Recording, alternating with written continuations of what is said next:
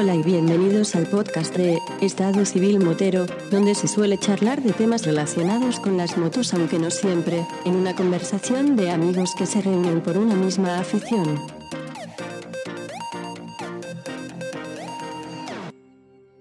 ¿Qué pasa, chaval? Hombre, mi querido Vampi, qué sorpresa. Llevábamos tiempo ya.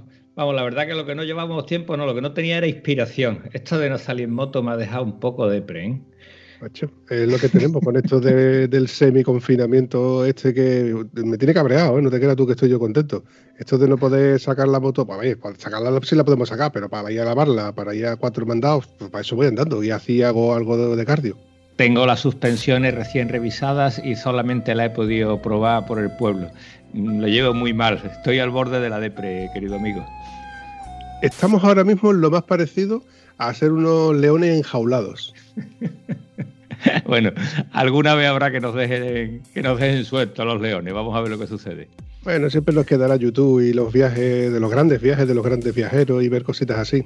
Llevo una cosa que no llevo tan bien. Los viajes estos que...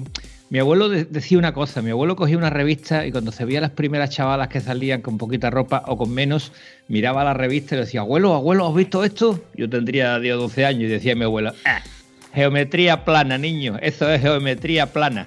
Pues yo cuando veo los grandes viajes y todo eso en una pantalla digo, sí, sí, todo eso está muy bien, pero ¿qué quiere que te diga? Estas cosas para vivirla en primera persona. Yo supongo que tú ya tendrás algún que otro viaje en mente, ¿no? Primero tengo que me suelten. Como me suelten, me escapo para donde sea. No tengo, la verdad no tengo pensado ni un recorrido siquiera. Tengo pensado salir y volver cuando se termine el fin de semana porque hay que trabajar el lunes, ¿no? Bueno, también está el proyecto de dar la vuelta al mundo, pero tú sabes, a las 3 de la tarde me devolví por falta de presupuesto. Entonces ya no pienso en dar la vuelta al mundo, pienso en hacer viajes más cortos. Bueno, todo se andará, todo se andará. Eh, hace poco eh, hablé con, mi amigo Tano, el cual eh, tiene ganas, tiene ganas de conocerte y echarnos un ratito de risa, porque el tío la verdad es que es muy, es muy saladito. Y claro, como él se le fastidió con esto del COVID, lo suyo de ir a los Estados Unidos a hacer la ruta 66 y otro viajecito que tenía pendiente por, por la península, está muy mosqueado porque él tiene intención de ir a Cabo Norte. Y claro, me dice, bueno, eh, lo de Cabo Norte, porque lo tengo para dentro de 3, 4 años, pero a ver qué es lo que pasa, porque qué pito, qué flauta. Yo recordé de que cuando estuvimos en Cuenca, coincidimos con, con Carlos Llabrés, y yo recuerdo de que él organizaba viajes a Cabo Norte. ¿Y quién mejor para preguntarle en qué consiste un viaje a Cabo Norte y qué es Cabo Norte? Porque habrá gente que lo sepa pero habrá gente que no lo sepa. Entonces se me ocurrió la feliz idea de tirar del hilo de, internet. Y mira por dónde he usado la caña y ha funcionado. He conseguido engancharlo y he cazado un pez gordo. De gordo, los gordos. Pez gordo, gordo. De los gordos, gordos. Así que sin más dilación vamos a darle paso al, al bono del señor Carlos Chávez. ¿Qué tal, Carlos? Buenas, ¿cómo estamos? Bien, bien. ¿Qué tal tú por tu tierra?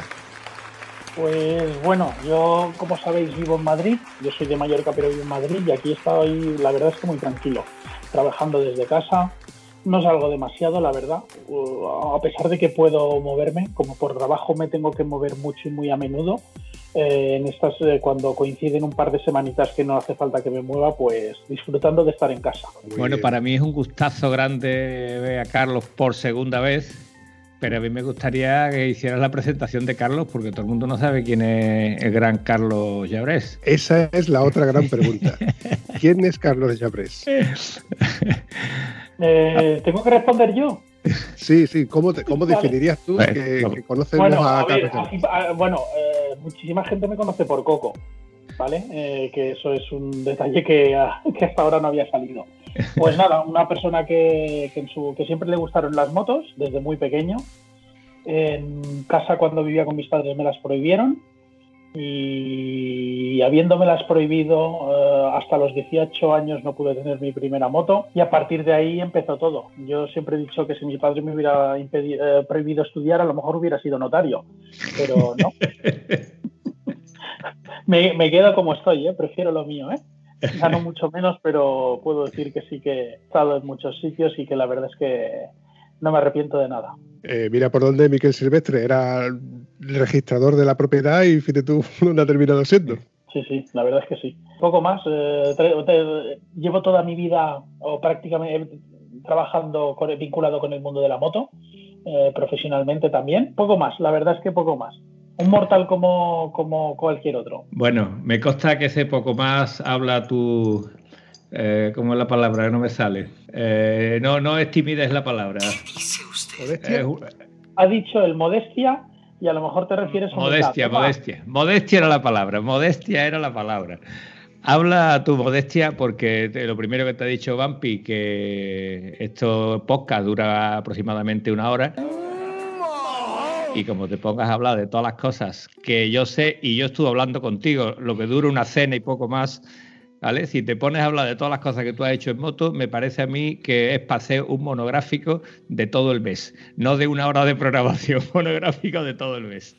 Pues no, simplemente es eh, tenerte que ganar las lentejas con eso. No, no, es tan difícil, es que la, la, al final yo creo que el, mundo conspira para conseguir aquello que deseas. O sea, no es que quiera dármelas de frases motivadoras ni nada de eso, es que si te gustan las motos, lo fácil es que aprendas más de motos que de otras cosas. Entonces, cuando vas aprendiendo de motos, eso poco a poco te va abriendo pequeñas puertas. A medida que vas aprendiendo esas pequeñas puertas, vas eh, ganando más experiencia todavía y sobre todo lo, que, lo que se exige hoy en día en España, muchísima experiencia laboral. Entonces, como trabajé, empecé a trabajar en motos, con motos, en talleres, en concesionarios, con motos, pues poco a poco ese bagaje va aumentando, esa mochila va creciendo, lo que de cada vez hace que se abran puertas más grandes.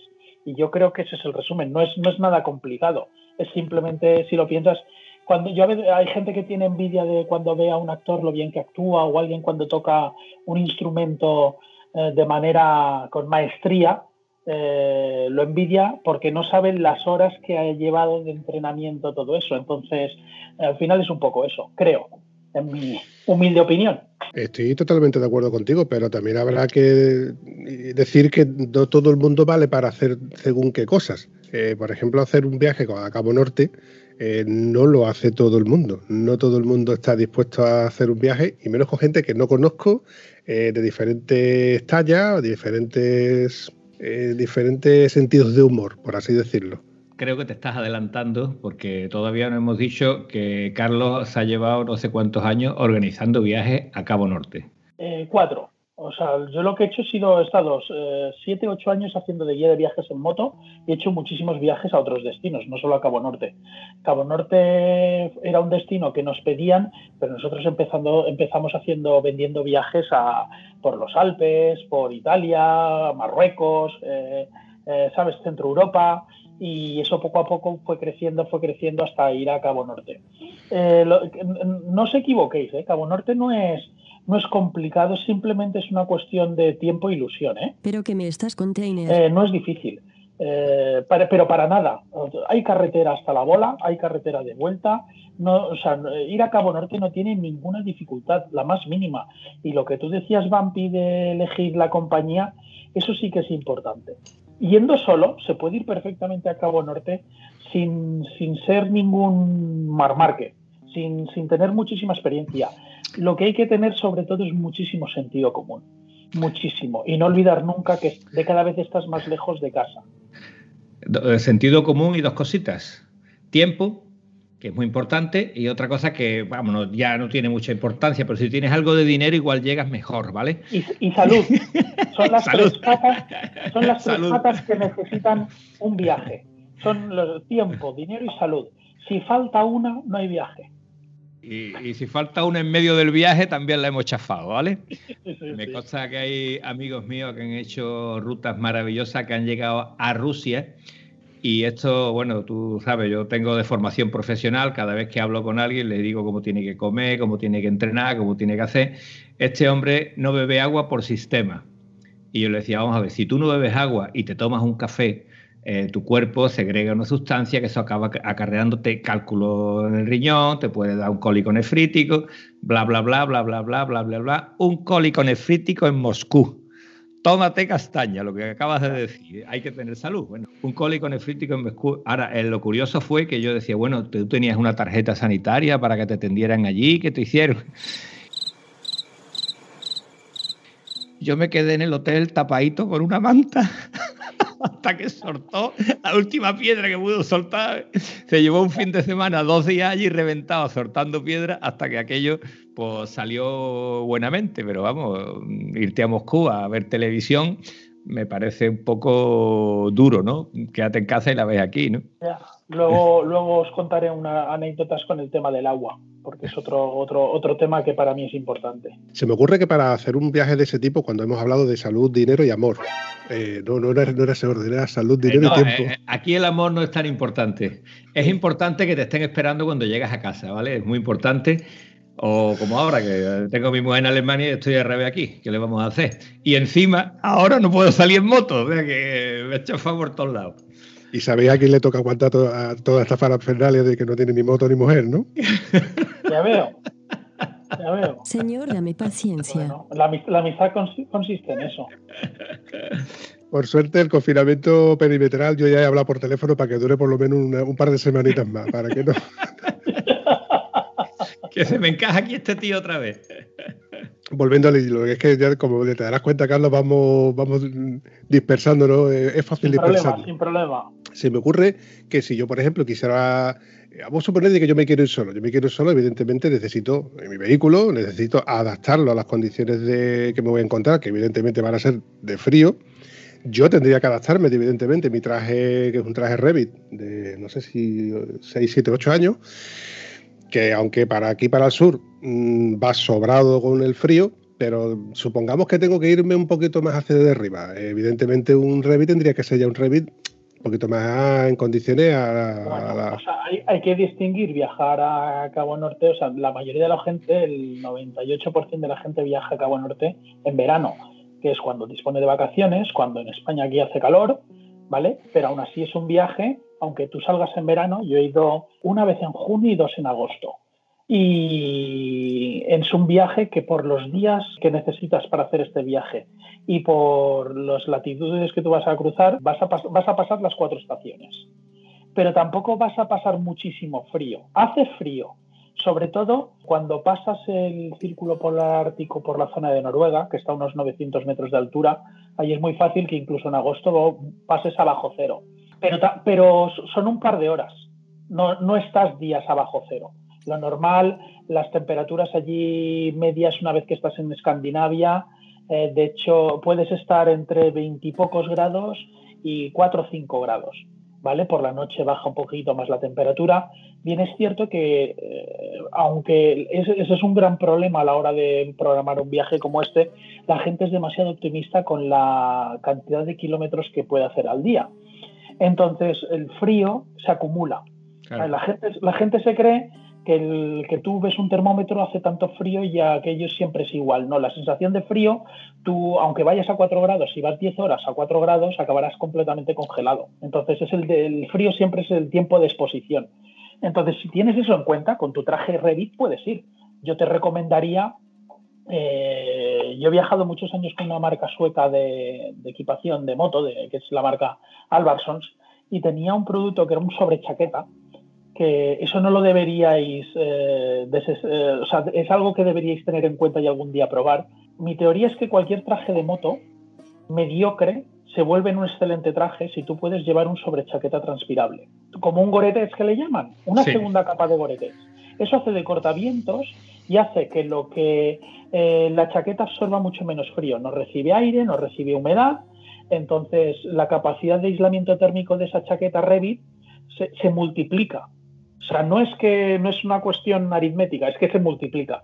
Entonces, un sobrechaqueta un poquito largo que pueda tapar tu tres cuartos, de cintura para arriba, que sea también impermeable y transpirable, pues, si lo probáis, veréis que una cosa tan sencilla cambia completamente la, posibilidad de ir en moto en ambientes desagradables. Está muy bien, me ha gustado el detalle ese, pero claro, eso es algo que aquí no conocemos y como decía aquella frase, ni está ni se le espera, porque aquí moverte por debajo de 5 grados es una cosa muy, muy excepcional. Te hablo de aquí en la zona nuestra, ¿no? Eh, Huelva, Andalucía. Yo tengo un Revit también, tricapa, que yo creo que metiéndote una ropa térmica por debajo, sin llegar a ciertos chicos que se ponen unos chalecos calefactables para estar calentitos. ¿Dónde va con un calefactable con el calor que está haciendo?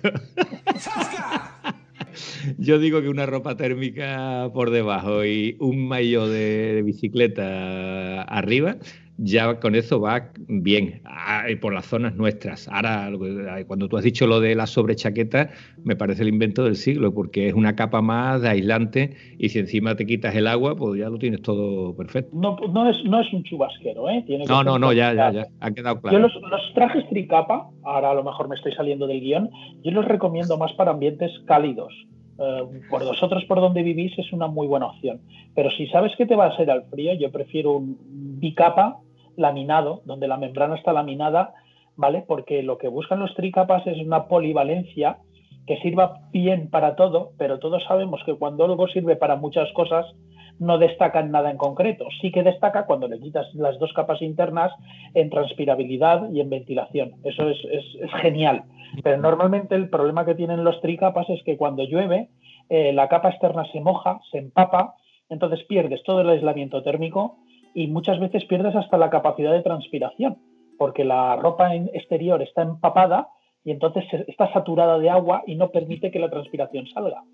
Yo no soy muy amigo de los tricapas, pero bueno, por donde os movéis vosotros es una muy buena opción. Completamente de acuerdo. La verdad es que tiene muchísimo sentido lo que estás hablando, porque claro, sería como, más que añadirle una, una, tercera o una, cuarta capa, en el caso, por ejemplo, de mi Revit, eh, sería lo que prácticamente estamos viendo en, estos trajes de tres y cuatro capas. Una capa que, además de que te proteja del frío, del viento, que sea cortaviento, que sea transpirable, lo que es una capa laminada. De hecho, incluso podríamos quitarle o bien la, impermeable o la térmica porque se podría configurar o, conjuntar o, añadir o quitar conforme vaya necesitando el viaje. O sea, la parte de la vestimenta ya la, ya la hemos quitado, la parte de la moto ya la tenemos equipada en plan tieso, como siempre. Eso es así, compadre. Eso sigue siendo así. Bueno, tieso hasta cierto punto, porque si vas ahí y vas a volver, eh, ¿de cuántos kilómetros estaba hablando, Carlos? Pues depende de por dónde vayas. Si vas por el sitio más corto y vuelves por el sitio más corto, son 11.000. 11.000 kilómetros. Estamos hablando... Desde Barcelona. Ah, desde Barcelona. O sea que si salimos de Huelva, tienes que tener unas cubiertas eh, duras, duras o hacer un cambio de cubiertas por el camino o ir con una conducción tipo Bumpy. O sea, yo lo que recomiendo es cuando vas a hacer este tipo de viajes, como vas a ir por carretera y no vas a coger malos caminos, poner unas buenas unas presiones tirando altas. Yo recomiendo 2.5 delante, incluso aunque sean vuestras motos trail con radios, yo he ido casi siempre así de viaje, 2.5 delante y 2.9 detrás, y los neumáticos duran bastante más porque la carcasa no coge tantísima temperatura y el compuesto se gasta con tanta facilidad. pero como el neumático va caliente, porque te pegas muchas horas sobre la moto, tienes agarre, tienes el mismo agarre que tenéis vosotros cuando se de hecho en Andalucía hay zonas que el asfalto deja mucho que desear. Uy, uy, uy, lo que ha dicho. Hay otros que es buenísimo. No, ¿qué me estás contando? ¿Qué me estás contando? ¿Qué me estás diciendo que en Andalucía el asfalto de... Pero por Dios, habráse visto para ver si eres capaz de recorrer una, una... Vamos, por Dios, ¿qué me está contando? Lo siento, o sea, como, sé perfectamente cómo son vuestras rotondas poligoneras. Pues esas son las buenas, ¿vale? Pues esas son las buenas. Lo que tú estás hablando de malo son las carreteras buenas. Tenemos agujeros para meter camiones enteros, vamos. Eso es sin querer. Otra cosa es que luego Antonio te diga, vamos, te voy a llevar por una rutita que yo conozco que está la carretera un poquito rota. Hombre, con propiedad. Un poquito rota y son 20 kilómetros entrando y saliendo de agujero, entrando y saliendo de agujero. Vamos a ver, tú tienes una trail, ¿lo que pasa contigo? Una cosa es una trail y otra cosa es un tractor. A ver, Vampi, que si ha faltado asfalto en algunas partes de la carretera no pasa nada. Tú no te quejas porque no hay pintura en ninguna parte de la carretera, ya está, esto funciona de esta manera. Yo nunca me quejo, Antonio. Vamos. ¿Puedo, puedo, puedo decir, dar mi opinión? Debes, debes El problema de todo esto es no saber de antemano por dónde vais a ir. Porque si lo sabéis y lo consensuáis, ¿dónde está el problema? Vamos a ver. Me río porque veo, veo a uno de los dos gesticular como si hubiera ganado la Champions. Bueno, te voy a, contar, te voy a contar. Vampi es un quejicoso porque la carretera que yo lo llevé, que tanto se ha quejado, ¿vale? La carretera había sitios que no había ni carretera siquiera. Yo la conocía, yo había pasado antes por ahí. A mí me encantaba, yo iba disfrutando por esa carretera. Pero él decía, hay necesidad de coger esto, hay necesidad de romper la moto, por Dios, por todos los santos.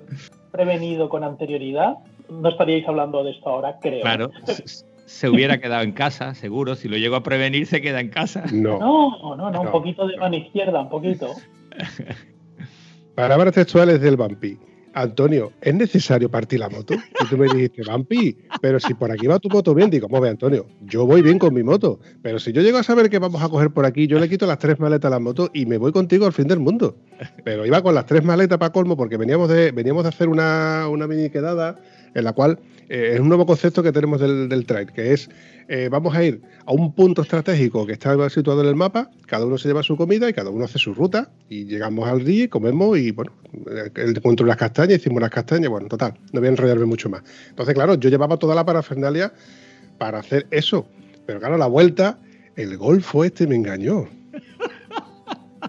Y no obstante, en la siguiente ruta que nos quedamos a comer, que de hecho él me invitó, eh, casi de vuelta me dice, Vampi, vamos a coger por este carril, que, que Yolanda cogió por este carril. Y yo dije...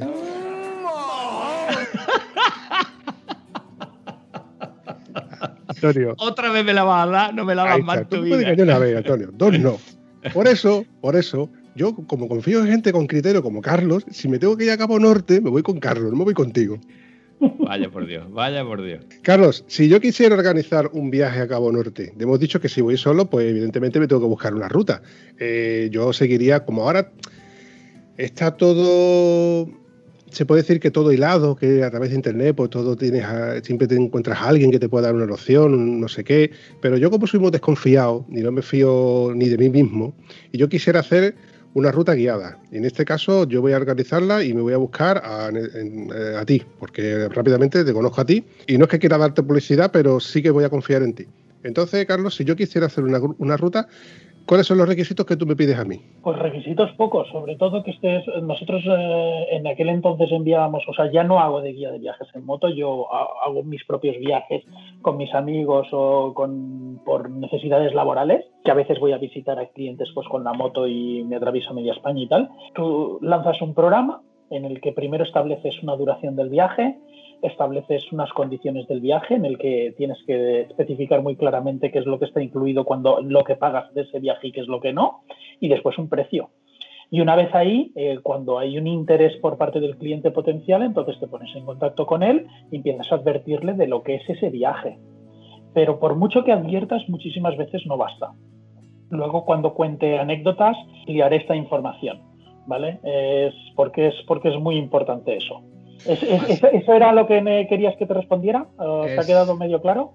Sí, me ha quedado me- medio claro. Evidentemente, es que te explico. La pregunta va enfocada porque cuando a mí me ha tocado, yo soy un tiquismiqui y yo el 95% de las veces salgo solo. O salgo solo, o si salgo acompañado, salgo acompañado de alguien que yo conozca. Y casi siempre voy a la rueda, no voy por delante. No me gusta ser un road leader, de hecho lo detesto. Pero cuando me ha tocado ser un road leader porque alguien me ha dicho, Vampi, organiza tú la ruta. Pues yo he cogido mi mapa, o he cogido el Garmin, o he cogido Google Maps y he hecho la, ruta y he calculado el tiempo que se va a tardar. De manera que cuando yo luego la publico, publico que vamos a hacer una parada aquí, eh, vamos a desayunar aquí, vamos a hacernos unas fotos aquí, acá. Eh, si queréis almorzar, hago la ruta para que almorcemos en casa, o si queréis almorzar en, ruta, pues hago, la ruta para que almorcemos en, tal sitio. Si conocéis algún sitio, siempre pongo, pongo si conocéis algún sitio donde podamos almorzar, y os- porque nos parezca bien donde yo he propuesto, pues se, cambia la ruta, etcétera. Eh, se pueden dar muchísimas opciones. ¿Qué es lo que pasa? Que luego te puedes encontrar con gente con la que ya has salido y más o menos conoce su calaña, o gente con la que no ha salido, y yo soy temeroso de, que, con los que voy, porque puedo encontrar con el espabilado que va más rápido de la cuenta o quiere ir más rápido de la cuenta, y luego yo voy preocupado por los espejos. Y los espejos, permítame que me referir por los espejos, porque esos son los que van detrás. Yo tengo una norma y es que nunca me dejo a nadie atrás. Si yo veo que tengo detrás tres luces o dos luces y yo veo una falta, me paro. Me ha pasado, tú, una- pequeña anécdota que te voy a contar. Me ha pasado de entrar en un pueblo y ver que, que- no tengo a mi compañero por el espejo y resulta de que lo tengo en el otro espejo y me está a punto de, de- de adelantarme dentro del, del casco urbano. Como me ha pasado, con- por ejemplo, con Antonio, no hace mucho, que yo decía, ¿dónde está Antonio? ¿Dónde está Antonio? Y resulta de que me estaba adelantando. Estaba en el ángulo muerto y, y- y lo tenía por el otro espejo. ¿Entiendes lo que te quiero decir, Carlos? Entonces, claro. mm, Eso viene yo me- después. Eso viene después. Cuando tú vendes un viaje, todavía eso no, o sea, no lo puedes explicar. Porque la gente, y sobre todo últimamente, de cada vez tiene tendencia a, leer menos todo. quiere, quiere las cosas inmediatamente. Entonces tú lo que lanzas primero es un tantos días, o sea, Cabo Norte, tantos días, eh, con hoteles de tantas estrellas a este precio. Y entonces ahí amplías información. Si el cliente ya le interesa aquello, vas ampliando un poco de información. Lo que tú dices, la, manera de llevar un grupo, eso viene mucho después. Eso viene sobre todo cuando ya conoces al grupo. Cuando ya sabes cuántos vais a ser, porque es muy importante y una vez que sabes todos los que van a ser, qué motos vienen, porque no es lo mismo que todas las motos sean custom o que todas las motos sean trails o que te venga un scooter, por ejemplo. ¿Vale? Nosotros no nos cerrábamos a eso. Con un scooter 300 tú te puedes ir a Cabo Norte en grupo perfectamente porque puedes ir perfectamente a velocidades legales. De hecho, irá mejor que otros, con otras motos presumiblemente mejores, más potentes y más rápidas. O sea, todo es relativo. O sea, tú tienes que conocer el grupo y tienes que saber qué grupo viene. Y en función de eso, tú te vas comportando. Programar paradas en un viaje de 21 días, tú voy a, voy a programar seguro las paradas de los hoteles no sé a qué hora voy a llegar a los hoteles. Hay una hora estimada de llegada, pero no sabes los imprevistos, no sabes eh, alguno cuántos paquetes de tabaco se puede fumar al día y los necesita. Entonces, en cada parada a lo mejor uno hace simplemente, te dedicas a tomar un café y otro se fuma tres cigarrillos y eso ya va retrasando. Cada repostaje eh, se puede eternizar, ¿vale? Eh, y todo eso se tiene que, yo lo que hacía era, ¿qué hacíamos? Eh, un mes antes de empezar el viaje, nosotros ya cerrábamos lo que son las listas de inscritos de clientes y un mes antes de, em, em, mandábamos un mail bastante extenso en el que advertíamos de, cómo se iba a desarrollar el viaje y, y, para qué cosas se tenían que preparar. O sea, advertirles de que va a pasar esto, va a pasar esto otro, vamos a ir por este tipo de carreteras, vas a necesitar esta documentación, esto, lo otro. 15 días antes, lo que hacía yo eh, para intentar cohesionar el grupo antes de salir era abrir un grupo de WhatsApp con todos los integrantes.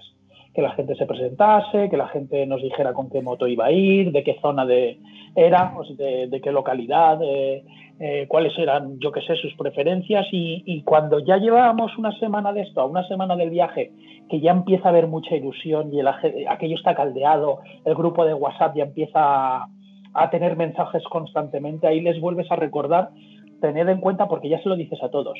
Ya no es un mail particular a cada uno, le dices a todos, oye, recordad que habrá días que a las 10 de la mañana yo os dolerá el culo de ir en moto. A pesar de todas esas advertencias, la gente no te cree. Se cree que tú estás exagerando, se cree que estás generando un hype, como dicen hoy en día, unas expectativas, ¿sabes? Para tenerlos a ellos enganchados. les advertías en el grupo de WhatsApp, habrá días que a las 11 de la noche no habremos llegado al hotel tampoco se lo creían, porque en su cabecita eso no... O sea, la gente sabe que se va a ir hasta allí, pero no investiga cuántos kilómetros tiene que hacer, no investiga por qué tipo de carreteras va a circular. En España estamos muy mal acostumbrados. Y es que cuando tenemos prisa, tenemos una regla que más o menos, eh, la ruta de qué es de 300 kilómetros, pues coges autopista y en tres horas estás allí. Eso, a partir de Alemania para arriba, eso no es así. Eso no funciona así. Hay carreteras en que las velocidades medias que te van a salir al cabo del día pueden ser 45 o 50 kilómetros por hora. Y no es porque la carretera no, se, no permite ir rápido, es por los límites de velocidad, por la cantidad de poblaciones que tienes que atravesar a 30 kilómetros por hora y por la, porque si cada día te tienes que cascar 500 kilómetros, mínimo, mínimo, mínimo vas a hacer tres paradas para repostar. Otras, en esos tres repostajes, eh, la gente está de turismo, lo tenéis que recordar. O sea, no, no quiere ir a piñón sobre la moto todas las horas, quiere pararse a hacer fotos. ¿Sabes? Entonces, las máquinas digitales hoy en día, si fueran películas, los carretes de película, pues a lo mejor las fotos serían tres minutos. Pero como llevan una digital, que aquello no pesa, y venga fotos, ya era esta, ya era la otra, ya era colocados así, ya era colocamos las motos así. Entonces, eso hace que la velocidad media al cabo del día se ralentice un montón. Si tienes que hacer 600 kilómetros por carreteras por Noruega, pues eso es fácilmente 12 horas de conducción. Si cuentas todas las paradas, el pararte a comer, eh, porque necesitas ir al baño, o porque alguno viene con una equipación muy mala y necesita ponerse traje de agua constantemente, porque llueve, porque vas detrás de autocaravanas, y eso tienes que, les tienes que advertir. Y aún así, cuando están allí y lo sufren, te dicen, esto no es lo que yo me esperaba. Esto todavía es más duro de lo que yo esperaba, pero se puede hacer. Es simplemente hacerte la idea de lo que hay y, estando allí y cuando tienes que ir adelantando el, cuando cuando tú dices que llevas a un grupo y quieres llevarlo a todos viéndolos por el espejo retrovisor en Noruega es imposible piensa que todos los jubilados con dinero que tienen autocaravana están por allí entonces un grupo de 8 o 10 motos progresar entre autocaravanas por carreteras a 50 kilómetros por hora que tienes visibilidad pero cuando tú has adelantado a la autocaravana que hace 50 el último de tu grupo a lo mejor lo tienes a 4 kilómetros, que todavía no ha podido adelantar a la caravana que hace 35. Me hago, me hago la idea perfectamente de lo que me estás comentando, porque ya te digo, mm, hemos tenido he tenido este tipo de grupos en el, cual pues, yo tengo que estar preocupado y siempre, eh, yo lo, conté en un podcast, ¿no? Lo de cuando vamos a adelantar, que, que, este, que este, la regla de los tres mosqueteros, que siempre veas tres por detrás, que cuando vayamos a adelantar, que siempre estemos pendientes de que si hemos adelantado todos, si no, no seguir o por lo menos eh, para no perdernos. El tema de las autocaravanas y de las caravanas. Es que yo sigo un, par de chicos que eh, estuvieron en, en, Noruega.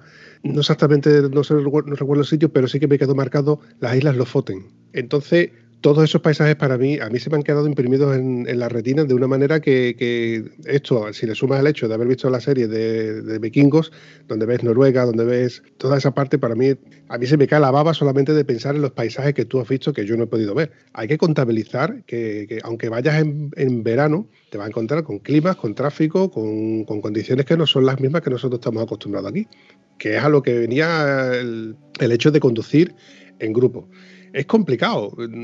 Yo me pongo en tu pellejo y no quisiera ponerme nunca en tu pellejo porque para mí no sería capaz porque yo no tendría paciencia la que tú has tenido o la que, la que tienes para llevar un grupo de diferentes leches, porque hay que decirlo así, eh, adelante. Un grupo de, de diferentes, bueno, cada uno de su padre y su madre, pero no es lo mismo el grupo de tus amigos que tú ya sabes de lo que coge a uno y de lo que coge al otro, de lo que va el rápido, de lo que va el lento, a ponerte con un grupo que tú no conoces a nadie, que vienen todos inscritos, pagando y quien paga exige.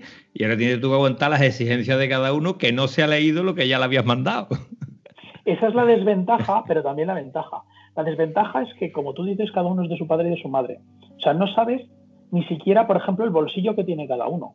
Uno a lo mejor no me ha pasado, pero podría haber hipotecado su casa para hacer un viaje como ese y otro ese viaje es otro viaje más que por no estar en casa con la familia aguantando a su familia. Me explico, que, que le sobra dinero. Incluso las paradas para comer o para cenar son complicadas, porque uno se puede permitir una pizza, me explico, y otro a lo mejor le apetece cenar cada noche en chuletón. Y todo, hasta eso hay que gestionar. Pero también es cierto que todo el mundo sabe que se va a un viaje con gente que no conoce de nada y que a todo el mundo le toca tragar. Porque nada va a ser al gusto de todos perfectamente. O sea, con que el viaje, eh, la ruta esté bien organizada, con que ellos sientan que tú estás allí para echarles una mano si hace falta, para guiarles y para asesorarles en todas las dudas que puedan tener, muchas veces ellos ya se sienten, ya, ya les parece suficiente y todos entienden que tienen que ceder. Después hay que tener en cuenta si compartes habitación en los hoteles o, vas en habitación individual. Un viaje de 21 días que tiene 20 noches en hoteles, todos de 3 o 4 estrellas, el pasar de habitación doble a, habitación individual encarece el viaje casi 1.500 euros más. Buah. Pues dormimos, estamos hablando con Tieso, dormimos juntos en la misma cama, bien apretado, 21 días. Mira, una de las primeras quejas, el segundo día, la primera, las primeras quejas del segundo día de, un viaje largo como este es que todo el mundo, es que se ronca, no veas cómo ronca ese. Y, yo, y la respuesta era la de siempre. ¿Conoces algún hombre de mediana edad que no ronque? Porque todo el mundo ronca más o menos, pero casi todo el mundo ronca. Y yo les digo, no te preocupes, que dentro de dos o tres días ya no lo irás roncar. Y no se lo creen. Dice, pero ¿nos vas a dar algo? ¿Me lo vas a cambiar? Digo, no, no, sirve de nada que te lo cambie porque a lo mejor te vas a peor. Es que ronca mucho. Yo dudo mucho que el otro vaya peor. Pues eh, falta uno, dice, no, pues el mío sí que ronca, ¿sabes? Y, claro, y todo, y todo, el mundo se ríe un poco porque, claro, el roncar es algo que no puedes controlar. Es algo que, si todos roncamos, ¿qué hacemos?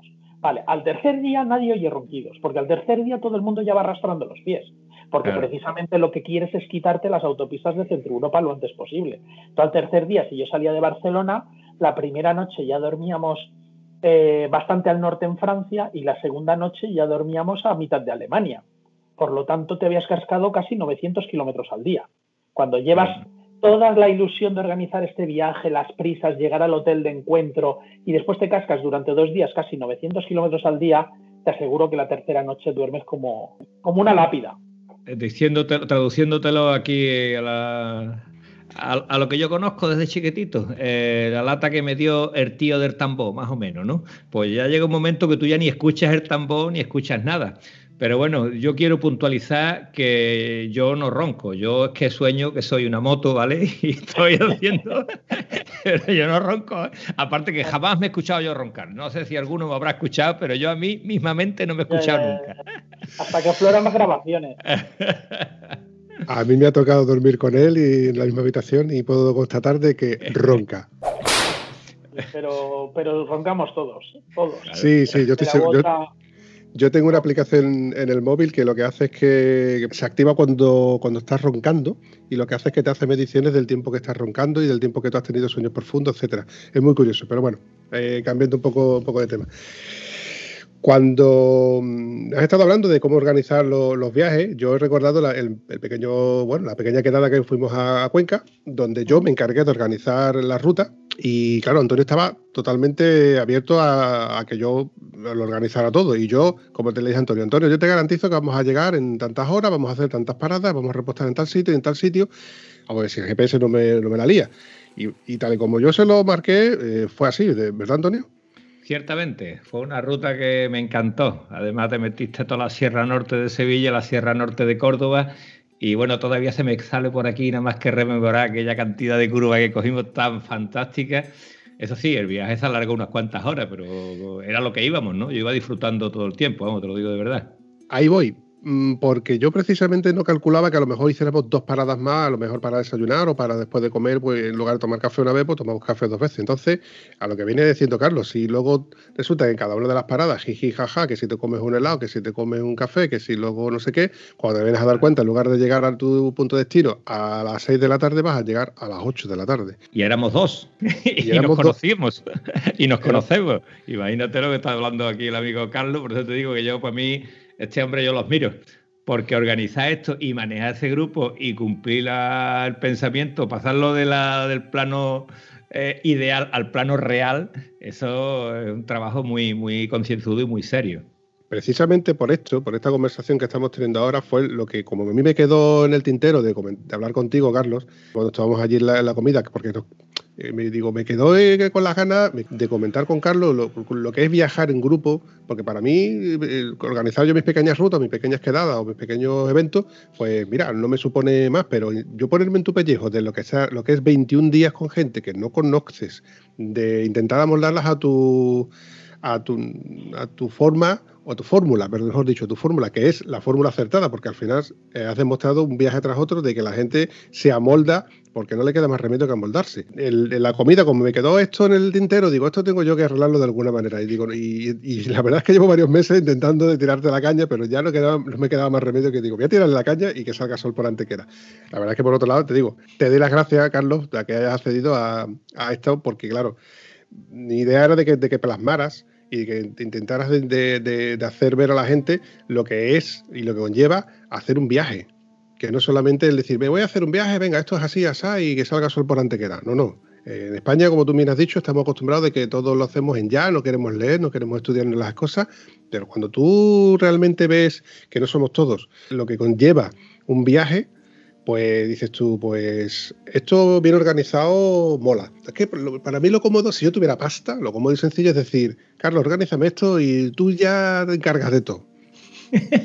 claro, es lo mejor.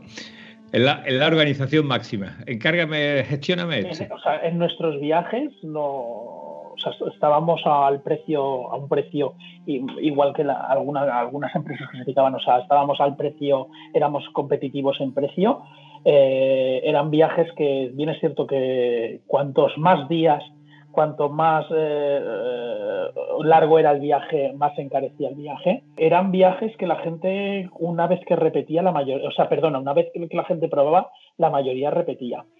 Bien es cierto que al principio, para, que tú veas lo que es organizar un viaje y lo que es este tipo de trabajo, ¿eh? no, es, no, es por, no es por tirarme flores, pero en todo viaje siempre había uno o dos que me decía, joder, cómo, cómo me gusta tu trabajo, qué chulo al principio del viaje, ¿eh? ah, antes de salir, en la cena, la cena previa. Si necesitas ayuda durante el viaje, yo estoy disponible para echarte una mano y eso está muy bien, saber quién se predispone a ayudarte. Y sobre todo si algún día en otro viaje necesitas a un ayudante que venga porque me gusta mucho lo que haces y tal y me gustaría a mí probar, digo, sí, sí, no te preocupes que lo tendré en cuenta.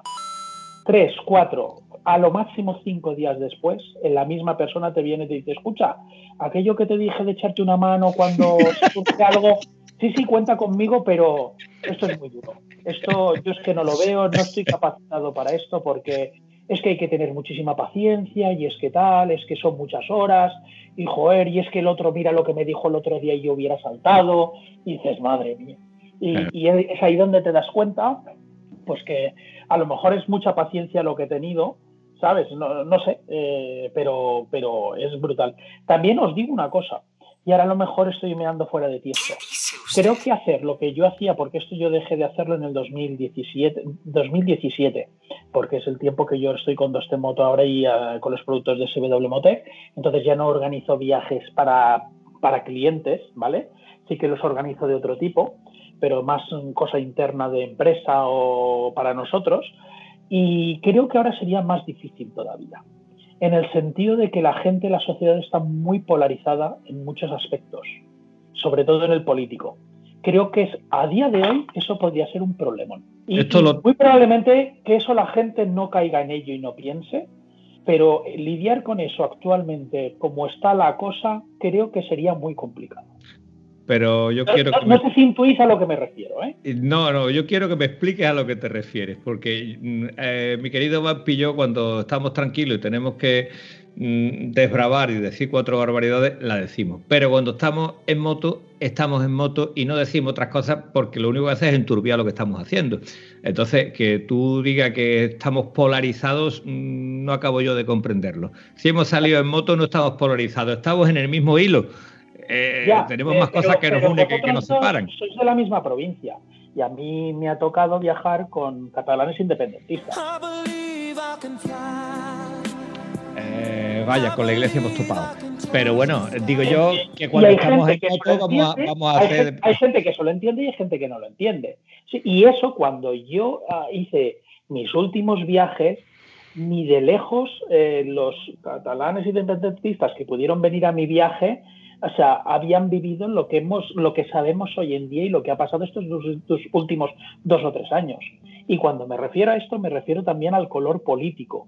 La, o sea, la gente está crispada con la política y bien es cierto que la gente quiere viajar de viaje.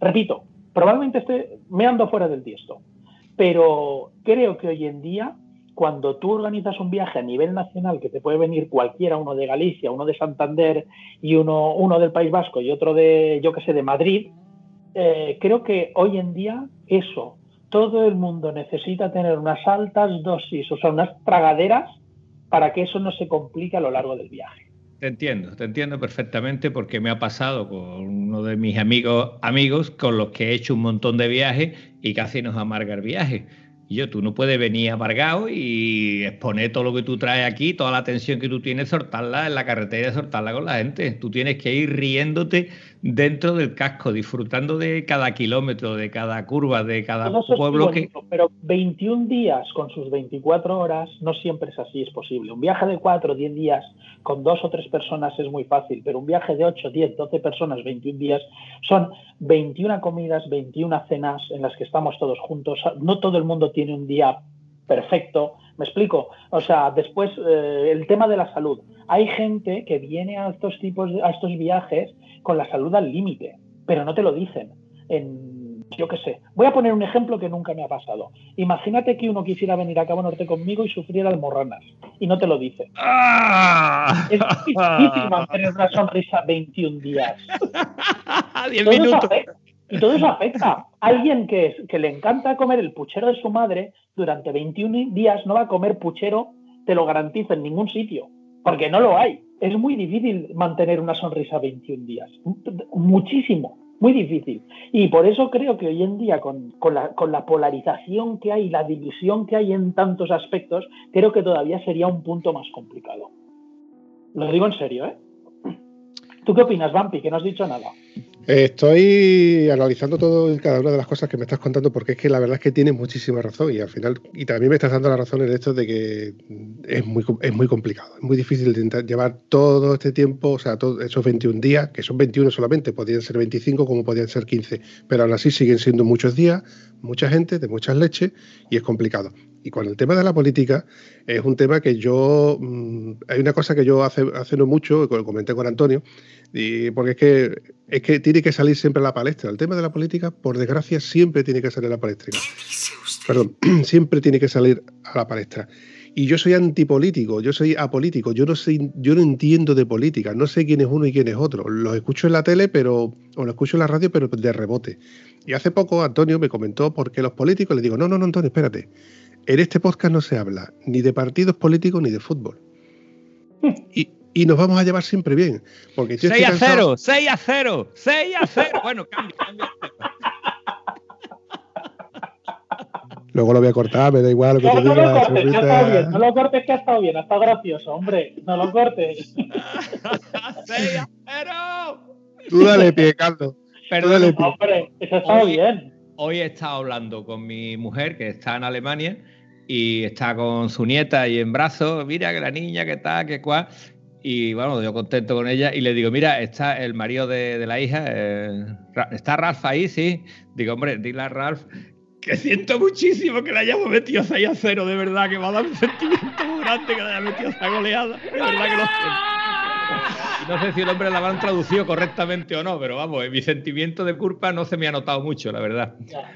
Bueno, retomemos, retomemos el hilo, querido Vampi. ¿Te das cuenta, Carlos? Es, como un Grelly bien educado. Luego pierde los modales. Un Grelly bien educado. Que no se le podía dar de comer a partir de las 12 de la noche ni tocar agua. Ni tocar agua, aquí nada de nada. Si te mira, le he leído la cartilla hace una hora. Pues ha tardado 45 minutos en, en, contrarrestar aquí, empezar a divagar, empezar a, a Ahora has dado cuenta que ha quedado bien, ¿vale? Ahora pues, otra vez a tu guion. Habla de tu libro. Porque yo he venido aquí a hablar de mi libro. Yo también te quiero, peluzo. Volviendo al tema de la política, y yo con esto ya lo voy a dejar, es, que me tiene muy quemado porque no hay ni una conversación que tú veas o que tú hables con personas que se supone que son cabales. Y, los grupos de WhatsApp, que no es que yo tenga muchos, pero es que rara es la vez que no tenga que salir algo de la política. Y yo pienso de que es hablar por hablar porque no te va a solucionar nada precisamente cuando tú lo hablas con amigos.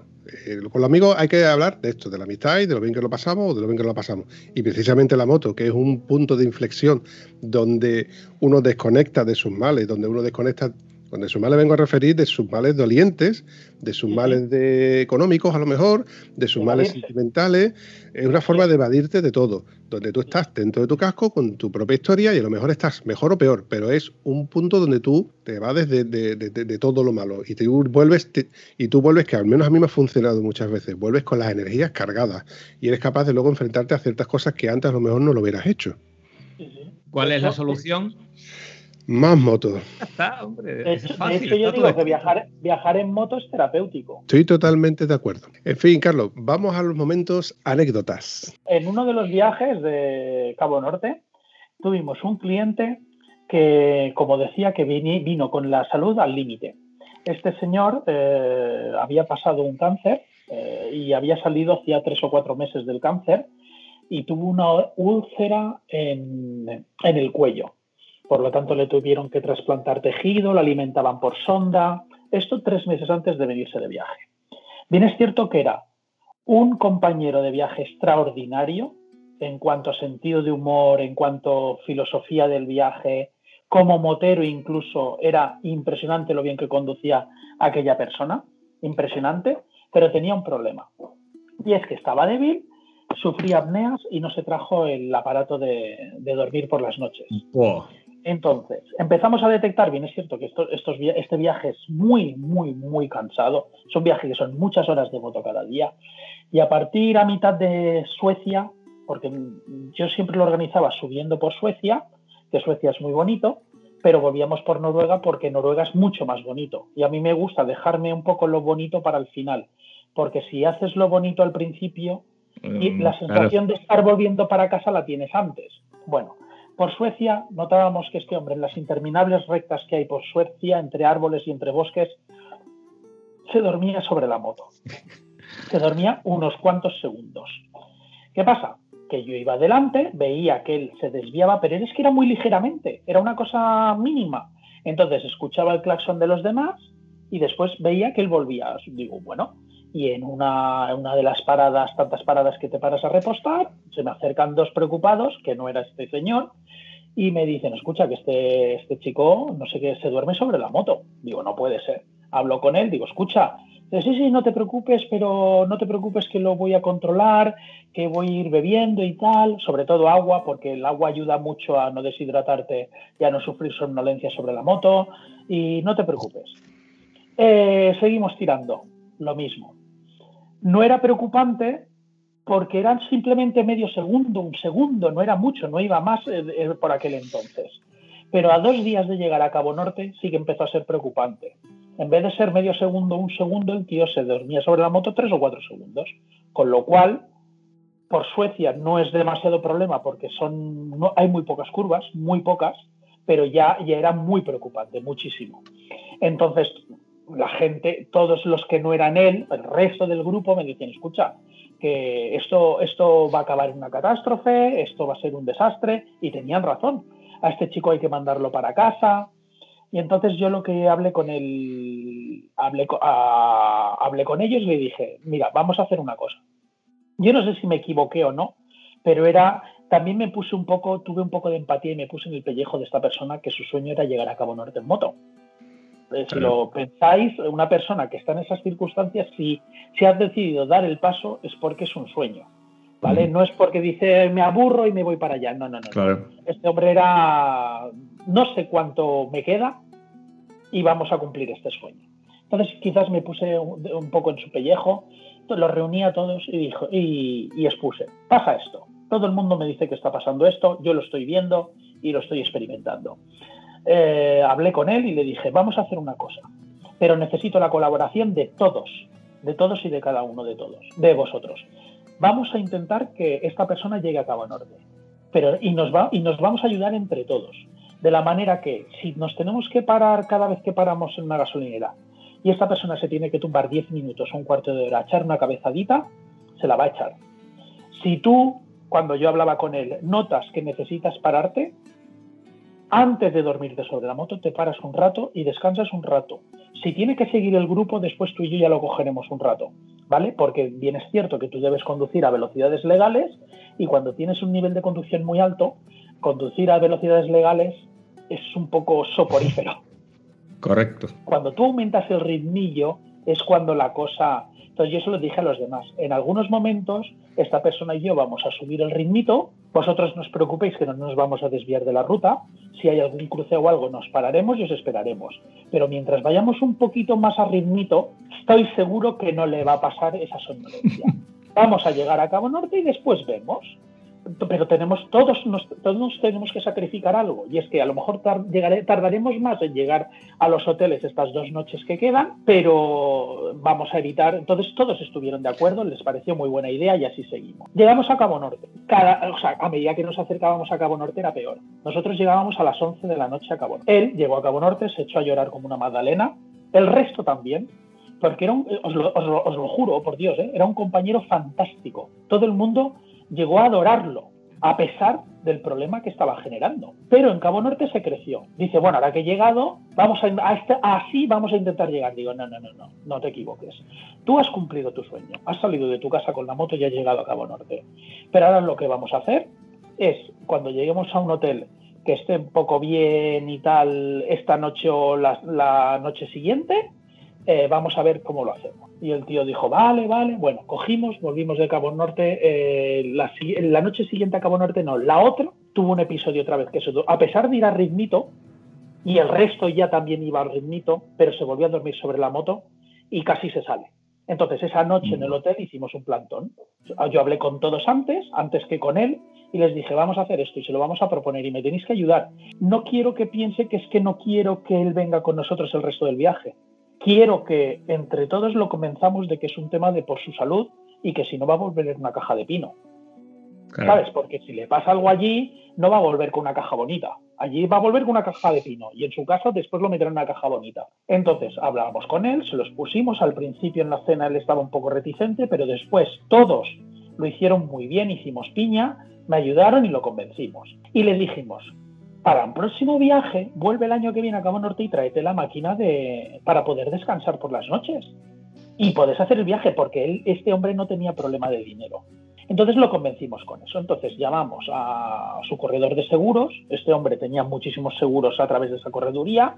Hablamos con él y nos dijo, la manera de solucionar esto es conseguir, que esta, es conseguir un informe médico en el que nos diga que esta persona no puede seguir viajando en moto, porque es la única manera de que el seguro se haga responsable de repatriarlo, a él y la moto, por supuesto.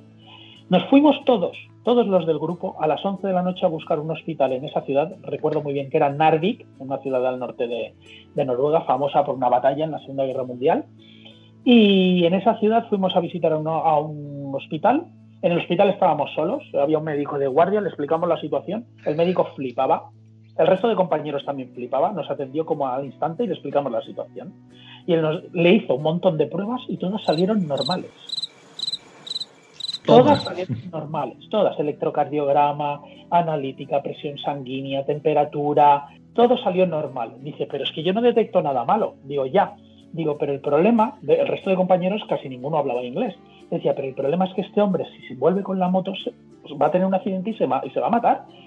Y, el resto de compañeros hacían el gesto, si estáis atentos a la cámara, hacían, porque como no hablaban inglés, para convencerlo al médico, hacía, ah", hacía moto, moto, y hacía así. Se quedó dormido. Sí, sí, sí, sí. Y él, a un noruego, en un informe, poner que no estaba capacitado para ir en moto cuando no había detectado ningún síntoma, imaginad, es complicado. imagínate, imagínate la cuadrícula, que esa gente ya, la cuadrícula mental es, vamos, en Alemania ya es brutal. El médico vio que vinieron todos los compañeros, que todos los compañeros estaban ahí arropándolo, y él también lo decía. Él decía, pero le decía al médico, pero pregúntale si está bien. Y yo le digo, dice que sí estás bien, dice. Y él decía, o sea, este chico, el que se dormía, dice, sí, sí, pero él también hacía, cuando voy con la moto me duermo. Dice, y, un cerca, cerca de ¡pam! ¿Sabes? Y el médico dijo, vale, es que, es que también me lo está diciendo. Nos hizo el, el informe médico, entonces al día siguiente nos fuimos a dormir. Recuerdo que tengo una foto volviendo todos caminando desde el hospital, que todavía era de día, porque es el norte de Noruega y a las 3 de la madrugada todavía era de día nos vamos al hotel y al día siguiente por la mañana temprano empezamos a llamar a seguros, a las compañías de seguros.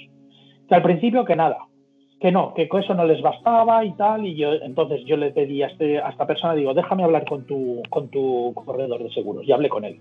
Digo, escucha, ¿tú cuánta relación tienes con esta persona? Hombre, yo lo conozco un montón y tal, somos amigos de hace un montón de años, tiene un montón de seguros conmigo, digo, pues mira, digo, soy el guía del viaje Digo, y te juro por Dios que si este hombre no se lo repatrian, este hombre llega a España en una caja de pino. Dice, pero tan grave es, digo, imagínatelo, tú, dormirte cuatro segundos sobre una moto en medio de la nada, mientras estén por Noruega y hay más curvas y, estos son acantilados, o sea, tú verás. Digo, esto es muy complicado. Al final se organizó todo lo que es la repatriación. ¿Qué pasó? Yo no, yo mi, mi manera de trabajar es que no abandono a una persona hasta que no está todo completamente organizado el resto del grupo tenía que seguir el viaje. Y desde Narvik hacia el sur, por Noruega, ya empezaban lo que era la zona de los fiordos. Entonces les dije al grupo, salid vosotros, id al hotel, vosotros tenéis en el GPS, yo les puse a todos el, dónde estaba el hotel, donde teníamos que dormir esa noche, id con calma, no corráis, tomaros que yo, ya cuando esté todo arreglado, lo que es el tema de el hotel, lo que es el tema de dejar la moto en un punto donde la repatriación se hiciera cargo de la moto, porque la moto no estaba accidentada, no se iba a una base eh, donde se lleva un vehículo accidentado, se quedó en el parking del hotel. Eh, organizar todo lo que son los localizadores de los vuelos, porque recuerdo que tenía que volar de Narvik a Bodo, de Bodo a Oslo y de Oslo a Alicante, porque este señor era de Alicante. O sea, tenía que hacer tres vuelos. Entonces, imaginad coordinar todo eso en otro idioma, en un país, el grupo se quería ir, pero no querían dejarme a mí solo. Digo, a mí me podéis dejar solo tranquilamente. Yo esto no es ningún problema para mí, porque eran 700 kilómetros ese día o 600. Entonces uno de ellos dijo, no, no, yo me quedo contigo. Digo, es que no sé a qué hora vamos a acabar. Piensa que si tenemos 700 kilómetros por Noruega, que todavía las carreteras son más lentas que Suecia, a lo mejor llegamos a la una de la madrugada. Dice, da igual, pero yo me voy contigo, no, no me quedo tranquilo si te dejo solo. Bueno, el grupo salió y se quedó el compañero este en el hotel conmigo y el otro arreglando papeles. Arreglamos los papeles a la una, o sea, acabamos a la una del mediodía. Ya en el mediodía salimos este, el otro amigo y yo, lo dejamos todo arreglado, todo pagado. De hecho, como él no hablaba inglés, dijo, por favor, Coco, arréglame con recepción que me queden ya paradas, pagadas todas las comidas, todas las cenas y una cervecita por la tarde. Eso es así, compadre. Eso sigue siendo así. Claro, porque a él no lo recogían hasta dos días más tarde. Y él dice, no quiero tener que poder tener que hablar nada con ellos. Que quede todo arreglado, el parking de la moto, en un sobre dejé la matrícula de la moto, todo arreglado. Y salimos a la una. Claro, yo le dije al compañero, ahora tenemos rock and roll. Rock and roll es llegar al hotel, porque al día siguiente volvemos a tener otros 600 kilómetros y al día siguiente otros 500.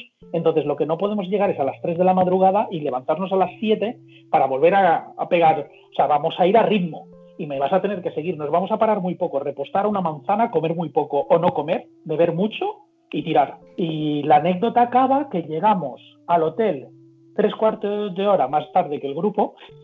Buah. Tres cuartos de hora más tarde el grupo. Bien es cierto que tuvimos que cruzar tres fiordos y ellos tuvieron que esperar los ferries 20 me- minutos, media hora cada ferry. Nosotros los pillábamos, que así como llegábamos nos subíamos al ferry y ahí vas ganando un tiempo. Entonces dije, me voy a duchar. Le dije al compañero, me voy a duchar y bajamos a cenar todos. Sí, sí, perfecto. Y cuando bajo abajo, el compañero de habitación del chico que había venido conmigo, digo, ¿qué? ¿Se está duchando? Dice que va. Se ha, se ha tirado sobre la cama, vestido de moto. Este no cena. ¡Te lo cargaste! Y así, aca- y así acaba la anécdota. El- la persona que se dormía sobre la moto sa- sana y salva en su casa, que después bien es cierto que tuvo otros, se agravaron sus problemas de salud y, y falleció, lamentablemente, pero la responsabilidad de que llegara a su casa, o sea, es, es muy complicado. Y esa es una anécdota. Y después el rock and roll consiguiente. Del, de, de- claro, porque cada vez que tú, es como cuando tiras una piedra en el agua, generas unas ondas. Cuando hay un problema en un viaje, eso genera unas ondas que afecta, sobre todo a mí, a mí seguro. Y ya os contaré en otro capítulo, si queréis, como estas tengo, las que queráis. Eh, una cosita y con esto ya casi que lo finiquitamos. Sí que es verdad que eh, está claro de que es toda una aventura. Nunca puedes saber lo que te puede ocurrir tanto en un viaje como en tanto a la ida como a la vuelta. Te puede ocurrir 200.000 cosas. Uno piensa, uno piensa, eh, ¿y si pincho? ¿Y si me quedo sin gasolina? ¿Y si la gasolinera está cerrada? Te pueden ocurrir pequeñas anécdotas como para convertirlo en una pequeña aventura. Pero en el Sí. caso tuyo, macho, te lleva la palma. Le Pero no tienes es tan que complicado. Todos, todos esos, esas situaciones que tú has contado tienen muy fácil solución. Pero muy fácil, que si quieres la hablamos en otro capítulo, en el próximo episodio, eh, pero es que es tan fácil, o sea, no, no me suponía ningún estrés eso. El estrés me lo, suponía, me lo suponían los imprevistos graves, los que afectaban a la salud de las personas o a, o a la integridad del grupo, en la cohesión del grupo, en el que hubiera una disputa entre bandos, que eso por suerte nunca me pasó, pero que podría haber pasado. Me encanta, Carlos. Alucino con tus batallitas porque, bueno, están contadas en primera persona. Y bueno, la satisfacción que debes de sentir tú cuando me quedé con una frase tuya que decía, bueno, yo salgo con... ¿cuánt- ¿Cuánta gente había en el grupo aproximadamente? ¿Los grupos tuyos cuántos este son? en concreto eran ocho. Ocho. Sales con ocho clientes y vuelves con ocho amigos. Esa fue una frase que se me quedó y me encantó, la verdad. Y sí, de hecho, eh, con esta persona que llegó a casa, recuerdo que pocas semanas después era el encuentro de BMW en Formigal. Y acudieron, de estas ocho personas, acudieron cuatro para volverse a ver. para Y esta persona que se dormía sobre la moto vino. Y fue la última vez que lo vi. Vino, me apartó y me dijo: Lo que tú has hecho por mí no lo ha hecho nadie. Y, y lo difícil que es lidiar con esa situación, y él sobre todo me agradeció, pero con muy emocionado, la manera en que se hizo es- es- todas esas cosas, porque es muy complicado decirle a una persona, no, no, ahora te vuelves a casa. Claro, claro. Porque eh, bien es cierto que ni se había caído de la moto. Sí, pero no se cayó porque le dijiste te vuelves a casa. si se Ya, vuelve a casa en moto es más grave Ya, la cosa. ya, ya, ya, ya, ya. Mucho más grave y además eh, siempre digo que cuando vamos un grupo en moto, cuanto más grande sea el grupo, hay que tener más cuidado.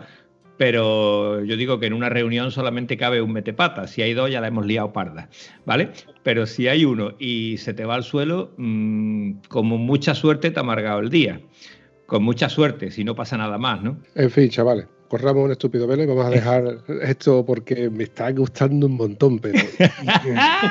Mira, vamos a dejar y vamos a leer la sección. Bueno, no es que sea de sección, pero es que luego se me olvida, porque me ha pasado en varios episodios de que luego se me olvida hablar, hablar de los comentarios y yo mismo me, me, me, autoculpo de que se me olvida a mí. Pero bueno. Eh, ah, bueno, hay una cosa muy importante, muy, muy importante que no te preguntabas desde el principio, Carlos. No puedo. Vaya, casi se me olvida, ¿eh? Y es muy, muy importante. Es una pregunta trascendental que tengo que hacerte a ti como invitado. La tortilla de patata con cebolla o sin cebolla. Bueno, ya estás polarizando. ¡Ay, que me quedo muerta! Yo, como bien me conocéis, y en el acertado comentario un pez gordo que habéis dicho al principio, me gusta mucho comer, me gusta todo. Me gusta sin cebolla, pero con cebolla más. oh, ¡Qué bien! ¡Qué políticamente correcto! ¿eh? Bueno, a lo, a lo, que vamos, Carlos, por favor, dime que vas a venir más veces porque yo ah, disfruto sea, con el Vampi, pero he disfrutado como un. Vamos, la primera vez que estuvimos allí en, en Cuenca disfruté horrorosamente y ahora he vuelto a disfrutar y a rememorar pues, esos sin, buenos tiempos. Sin problemas, ya, ya como yo le, dicho, como le dije a Vampi cuando me tiró la caña, que si lo coordinamos y quedamos de acuerdo, no hay ningún problema. Yo entre semanas, estas horas eh, que no sea un viernes o que a lo mejor no tenga algo, algo organizado, ¿vale? Eh, no tengo ningún problema, cuando queráis. Perfecto, me has hecho feliz. Me alegro. Y a mí también, y a mí también. Bueno, y sección de comentarios. Adivina, Antonio, quién es el primero del episodio 37. Mira, no lo voy a decir porque ese tío me cae fatal, ¿vale? Vale, pues no hablemos de ese chaval, solamente te voy a decir. Porque John no le gusta que digamos su nombre en antena. Dice, vuelvo a estar en la pole de los comentarios porque como he estado un par de días, sin, un par de episodios, mejor dicho, sin decir ni pío, eh, ¿por dónde empezar? Uno, sustancial mejora de la música que conocemos todos. Dos, invitados interesantes y parlanchines que hacen bajar el nivel de cuñadismo e introducimos a otros apartados del mundo motero. Eh, tres, Aira, en lugar de poner ahora pone Aira, Ajá. ahí lo lleva. Ya sé que es Moto Garrido, que al estar a mil kilómetros de aquí no lo conocía 4. Bumpy, no tiene, nos tienes mal acostumbrados a la cantidad de charlas de invitados para cuando, cuando para cuando una con José de Dame Rueda. Digo, ya, ya, se verá. Y eso que no, que no ha escuchado todavía el episodio de hoy, que es donde tenemos a, al, al, ilustre Carlos. A Carlos. Mm. El siguiente es eh, Javier Sánchez, que lo hemos tenido también por aquí, creo. Eh, y comenta, viajo en moto, dame rueda y ustedes, Estado Civil Motero. Me hacéis desconectar de la monotonía del día a día y aprender cosas nuevas de vuestra pasión. Espero escucharos a todos durante mucho tiempo. Y yo, y yo, y yo también espero poder seguir subiendo contenido durante mucho más tiempo. Eh, Javi García López me dice, por fin un invitado sin BMW. Y es verdad que casi todos los que hemos tenido han sido con, con, BMW, pero es que ha coincidido así, no es que yo lo haya querido. Sí, sin mejorar los presentes, porque a mí el Carlos también tiene una BMW muy molona. Lo dejamos para el siguiente episodio. Dice, sí. por fin un invitado sin BMW, pero os voy a hacer unas correcciones. Como ex propietario de una VFR 800 VTEC, la última VFR 800 de la cual deriva la Cross Runner, no es una moto precisamente muy potente abajo. De hecho, tiene distribución variable VTEC y hasta las 7.000 revoluciones por minuto va a 8.000, perdón, a 8 válvulas de forma constante y sosa. Y de ahí en adelante pasa a las 16 válvulas, que es donde comienza a, a, funcionar de forma cómoda. Tampoco tiene distribución por cascada de piñones. Y por favor, a ver si desde Dame Rueda nos podéis echar un cable para convencer al troll de John que se saque el carnet y deje de ser un tieso. un afectuoso saludo.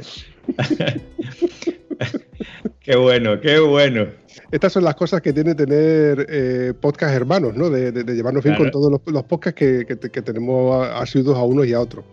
Lo de John creo que tenemos que ir a convencerlo o amenazarlo o quemarle el vespino ese que tiene. Que siempre se puede tener un scooter. Un tío que, que, presume de motero tener un scooter, un engendro con ruedas pequeñas y una horquilla y sin suspensiones. Y, y, es que da la vuelta en dos metros. Pues da la vuelta a la manzana, hombre, que tienes una moto grande para pasearte por el pueblo. De bar en bar. El último, Pedro Ramírez. Pero qué pedazo de podcast, señores, con su musiquilla de fondo, charlas amenas y con temita, que es lo que a mí me gusta a mí. Los amotos. Si es que estáis creando un idioma. Que, yo ya le, que yo ya le digo a mi mujer que si un mojón, que si estoy tieso, que si eso es así, compadre, que si quiero un 10%. Yo me saqué el de Boom Minicro y el de Derby FDS sin freno de, atrás. No cambiéis, muchacho, que esto ya es una necesidad. Por cierto, yo quiero una camiseta de Estado Civil Motero. Un abrazo. Mira, eso todavía no, no, hemos llegado, pero hay un detalle importante. Si le dice a su mujer un mojón y no le ha dicho a la mujer todavía, qué bien mal ha pasado, ese chaval tiene un problema, ¿eh? Tiene que solucionar el problema ese grave, rápidamente porque si no se va a complicar tela, ya te lo digo yo. Poquito a poco, poquito a poco. En fin, chavales, se nos hace tarde, no quiero, me encanta, la verdad que este episodio eh, se me ha hecho súper cortito, pero no quiero tampoco seguir alargándola. Yo presumo de tener episodios de una hora, que es lo que tarda uno en lavar la moto, o lavar el coche, o sacar el perro, y así todo el mundo va contento. Así que sin más dilación, mmm, quedamos emplazados para un próximo episodio, al menos igual de bueno. Perfecto, cuando queráis. Yo encantado, me lo he pasado muy bien, también se me ha hecho corto. Pues mira, espero que nuestros oyentes se le haya hecho corto y bueno, más corto que a mí, ¿no? Yo me he quedado escuchando tu anécdota, me he quedado con las ganas de que me digas más cosas, que me hables de tu moto y bueno, de otras cosillas que tienes por ahí, eh, porque hemos hablado de lo que has hecho, pero todavía no se ha enterado nadie de qué es lo que haces. Bueno, pues la próxima, a la próxima, a la próxima, gustosamente cuento lo que hago. Muy bien, Perfecto. chavales. Un abrazo, campeones. Venga, hasta yo la quiero próxima. que se acabe, yo quiero que dure esto más, no quiero que se acabe. Ha llegado a su puerta el cansino, el cansino, el cansino, apejeta, apejeta, apejeta el cansino. Ha llegado el cansino, señora, sin moverse del sofá y en su propio domicilio. Cansino, cansino, cansino y así todo el día hasta que amanezca. Señora, ha llegado el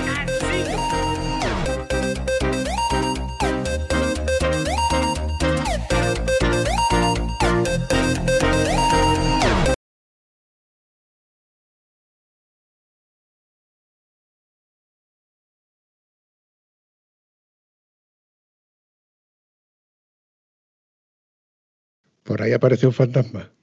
Parece mentira. Bueno, Carlos, por Dios. Bueno, Por Dios, qué alegría, qué alegría. Este vampi siempre me lo hace a traición. Y yo he estado loco con esto, no me cogía re, no me cogía nada y por fin ha salido andando misteriosamente. Como dijo ya que te tripas, vamos por partes. vale, vayamos por partes. Es Que me estás lanzo, que me me estás lanzo. contando una historia que quiero yo, que quiero ya empezar a, a- a grabar, pero vamos a ir por partes. Y Eh, Ca- Carlos, Carlos, eh, tus desvaríos a mí me encantan. Te, te lo dije en directo y te lo digo por Vale, Skype. vale, vale, me vale, pero- Disfruto Pero con no, todo, el- pero no todo el mundo, no todo el mundo. La gente Pues que, al que no le guste, que se joda. Apúntalo ahí para las tomas farsas, Vampi. Al que no le gusten los desvaríos de Carlos, que se vaya a hacer puñetas. Punto. Antonio.